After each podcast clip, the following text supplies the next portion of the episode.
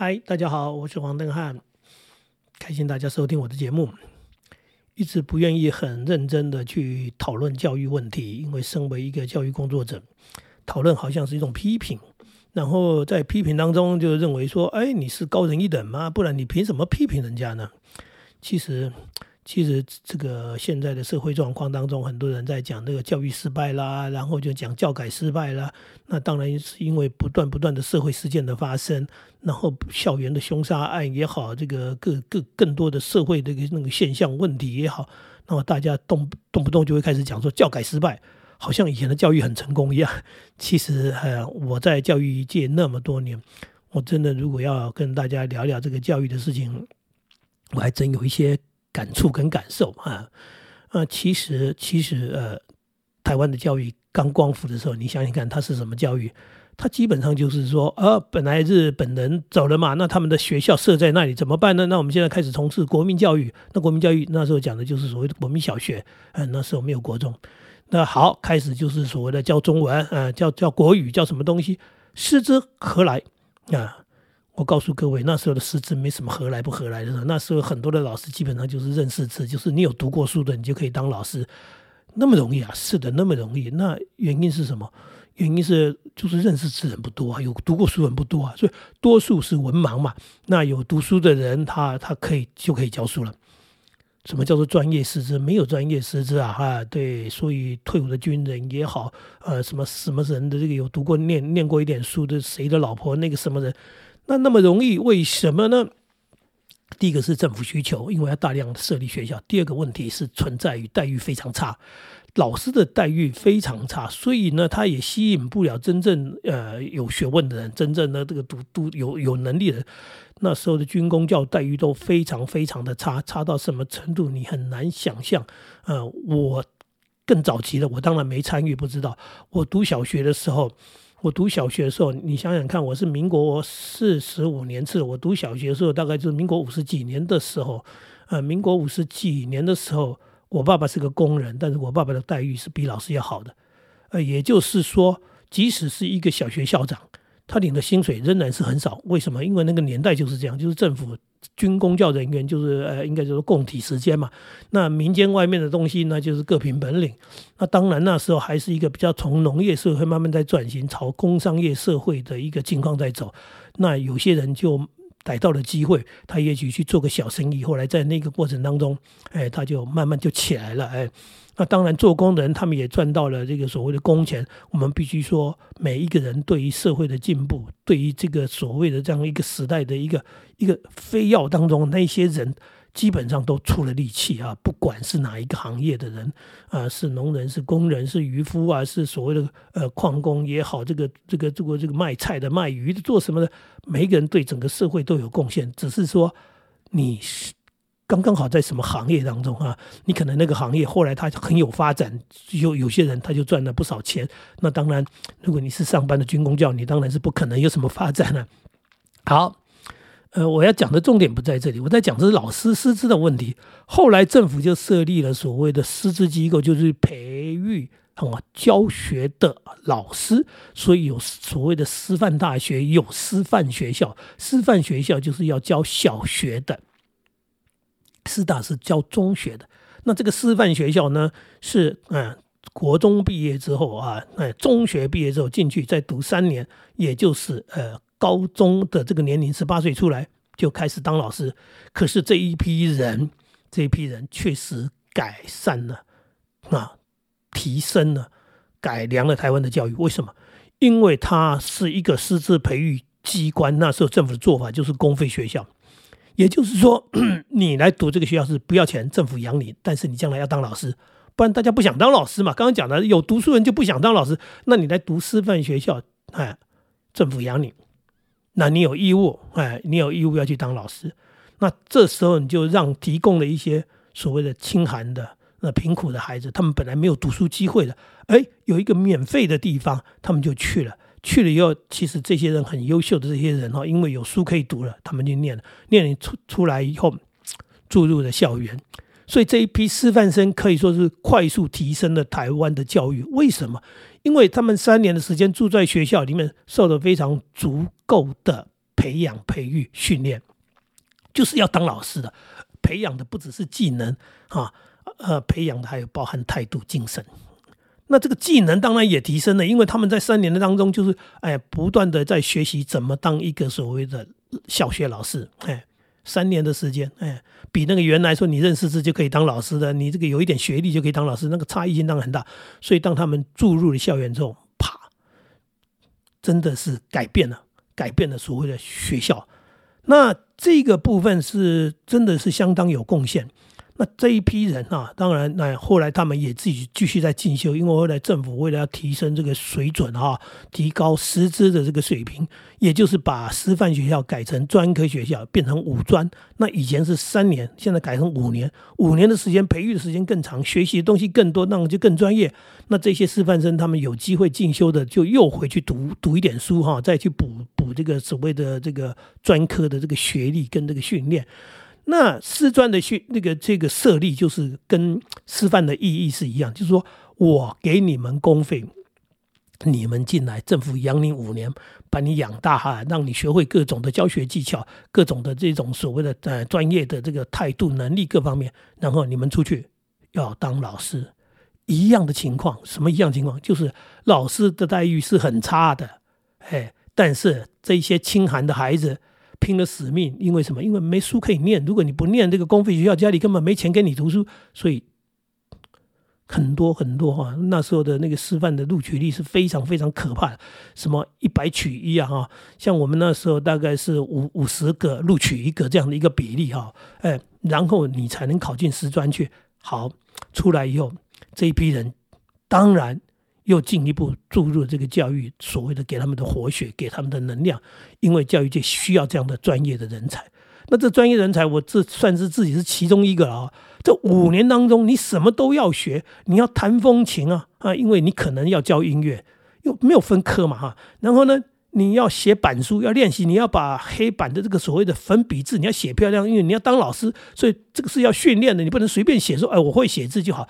所以音乐、美术、体育，然后国语、数学，任何一个科目你都要学，因为你出来是小学老师，不分科的。好，学了这么多东西出来，派到哪里去？不知道，呃，可能一个小学校，可能是一个这个山上的，可能是一个海边的，任何地方去到那里。你就是个老师，没有什么我会教什么的，没有学校缺什么你就教什么。你教高年级，你教低年级，那你应该要上体育，你应该要上音乐，你应该上每一科你都要会，这就叫做师资培育、师资培训。好，这样的一个状况，对于台湾的教育有非常非常大的帮助，因为这里面有一个很重要的重重点，就是这一些老师他们的态度，他们真是以教育为己任啊。哦，我在讲我们，讲我们同学，我们讲我们那个年代的老师，就是想要如何要去帮助孩子，如何作为一个好老师，如何去教学，把这个教学工作做好，把孩子带上来，真的就是这么一回事。那当然，当当然这一件事情就这样子，一年又一年走着走着，本来也好好的，后来政府又改了，他说好要再提升老师的这个水准，所以就改成了啊师范学院。就变成大学制了，那大学制它不好吗？当然好啊！如果你是公费的话，那 OK。但是呢，第一个就有些东西就变了。为什么变在哪里？他有大学有科系啊，啊，他是读国文系的，那什么教育学院的，或者是师范学院的，后来变成教育大学，都同样道理。他是国文系的，小学没分科，你你国文系，你出来教国文啊？嗯，那你说叫做中文系，你说哎，他是什么什么系？最后，其实最好笑的部分就在这里，好像更专业的开始分科了，然后分科之后呢，就反而不专业了。为什么？因为他变成说这个我不会啊，那个我不会啊。啊，音乐音乐我们学过啊，美术美术我没学过，啊体育体育我又不是，我是中文系的。哎，你来教小学，你跟我说你是中文系，你只教国文嘛？好了，这就是教育的一开始的一个改变跟所谓的弄错方向了。然后更可怕的是，后来后来。有一堆人，当然是民意代表。他们说，为什么这个师范院校的人可以教当老师，其他大学人不行？所以要开放，所以这个师资开放的问题就来。他说：“我是大学生，为什么不能当老师？”好，那就开放了吧，被逼的哈。那政府被逼的，那公费也很多都取消了。那公费取消的第一个问题就是，成绩好的不会来，对啊，反正没有公费，我为什么要来呢？对，那我我我基本上如果我考得上台大，我台青教我可以上，我我为什么要读你学校？呃，你学校呢，我也要付学费，所以第一个优秀的学生不见得来了啊。再来就是因为分科变成更可笑，明明到学校没分科，结果你有分科，最后来到学校说我不会，因为我不是学这个的。那也就是说，师资的培育跟现场是脱节的。简单的说，我讲的到讲到现在，就是说从师范到师专，他师资的培育是配合教育现场。学校的需要，结果到了大学之后，改成所谓的教育学院之后，后来变成教育大学，后来呢，开放师资，各种大学只要修教育学分之后，他就可以了。结果好，一个学商的也好，学法的也好，学不管学什么东西的，好，他今天来了，我就遇过一个师资班的，他就是说，他来，他说我只会教数学，我说我们没有数学老师这种东西，小学没有数学老师这种东西，小学就是级任老师。级任老师跟科任老师，科任老师有几个科任，几种科任，那要看学校大小，学校大的才有办法设很多科任，小学校基本上只有一个科任老师，大概是可能是呃呃呃教教自然或者是呃教音乐，因为音乐有些牵牵涉到一些那个风琴的问题、弹琴的问题，所以通常学校会设音乐老师，那其他其他没科任啊。你说我会教数学啊？你只能教你班上的数学，但是你还要教你班上的国语，你还要教你班上的自然、社会，任何科目都是你教，因为小学的整个设计就是这样。好了，现在来了一堆人，他说这个我不会，那个我不会，整个校园就混乱了。所以这个是一个大混乱的问题开始，然后没有在针对师资的需求在培育师资，认为只要大学生 就可以当老师，这蛮可笑的。呃，为什么？因为你就是没有专业嘛。如果照这个逻辑的话，根本军校可以废掉。因为你可以当军人，为什么大其他的大学不能当军人呢？对不对？你可以当军官，你入关毕业的出来，你就是什么排长，那是中尉。那那台大毕业为什么不能当中尉呢？所以，所以教育被乱搞的原因，就是一些不懂的。不懂教育的这些民意代表，但是他们有足够的力量，呃，所谓的立法院嘛，那他们就改变了一些东西。那改变的东西其实是在动摇国本。每次在讲动摇国本这四个字啊，在讲什么“引清风命案”动摇国本，屁！真正动摇国本就是教育乱搞，正是在动摇国本。好，继续继续教改，哎，呃，让一堆这个老师来了，说这个我不会，那个我不会，然后学校就非常的头痛，然后当然孩子也就倒霉。接下来的问题更更更严重了，就是说。哎，这师资开放以后没有专，显得没专业了。因为什么？老师只要修完这个大学生修了一些教育学分啊，几个教育学分，他就可以当老师了嘛。那当然，有些人他们愿意学习的，他们进来以后，他们用心的，他 OK。有很多人呢，就是哎，我就是找到一个一份工作，一份职业，这是最可怕的部分。当初师专跟师范在里面学校里面公费住校那几年，最重要培养的一个态度就是。以教育为己任，就是说我是个老师，呃，我要哈，我要做一个好的老师，这是一个最重要的所谓态度、精神问题。可是后来这个东西没了，因为大家都可以当老师啊，修教育学分就可以当老师啊，哎，所以悲惨的事情就这样发生。然后接下来当然更多的事情继续改变了，例如说降低这个老师授课数，这不是坏事啊。但是你降低到什么程度呢？呃，你是在讨好老师吗？然后呢，弄到后面呢，一个急任老师跟孩子接触的时间那么的少。我们以前在代班，我们在代班跟学生之间的相处，所谓的软硬兼施，就是我可能骂了你。但是我有修补的机机会，为什么？因为我一天跟你们在一起的时间有非常多的时间，一个星期跟你们在一起的时间有非常多的时间，所以老师跟学生的接触因为密集，所以了解，因为这样的密集接触也所谓有各种的手段方法，然后产生所谓的感情也好，带领他们也好，所以它是有效果的。那其实。当他减低这个老师跟孩子在一起这个时间，他重点就已经产生了。老师跟孩子的感情缺乏的话，老师对孩子了解减少的话，我请问你要怎么去带领一个班级，带领那么多的学生？其实这一直是国中教育哈最大的问题。国中跟国小一样，高中我们不讲，因为高中他们经过考试以后已经筛选过。我们同样的一个学区制，学生是没有差别的，就是说，哎，住在这附近的他就可以读。所以有所谓家庭背景、社经背景很好的，有一些家庭有状况的问题家庭的，或者是一些呃家庭有缺失的、有缺口的，那这些孩子通通要进来。那进来重点在于导师，我们讲的是导师，不是教这个英文、教数学的问题，而是说这个导师他如何能够带领这些孩子导致这个导致就是教导、引导的意思。结果没有，因为什么？因为导师跟孩子不熟，为什么不熟？就没有时间接触嘛。你们在降低老师的授授课时数的时候，第一个问题就是减少，对，减少到什么程度？嗯，有没有去讨论？有没有去去真正的研究？说老师应该跟孩子在一起多少时间？这个我讲的是级的级任导师。那国中的问题就在于，他授课导师他可能教国文，或者他可能是教英文，然后他来带领这个班，他跟孩子在一起的时间就一个礼拜就那几节课，然后另外加一点导师时间。他如果用心的人哈，可能可以认得每个孩子；不用心的老师，连孩子的名字都叫不出来。所以你说导师发生，呃，这个这个学生发生问题的时候，导师要导什么？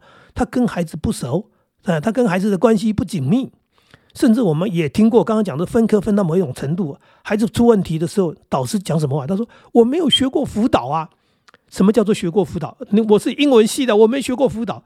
什么话？我们在读师专的时候，师资的培育系统里面的观念就是，你什么都要学嘛。你要当一个老师，你要当一个大学，嗯，所谓的师大毕业，你当一个所谓的中学老师，你什么都要学啊。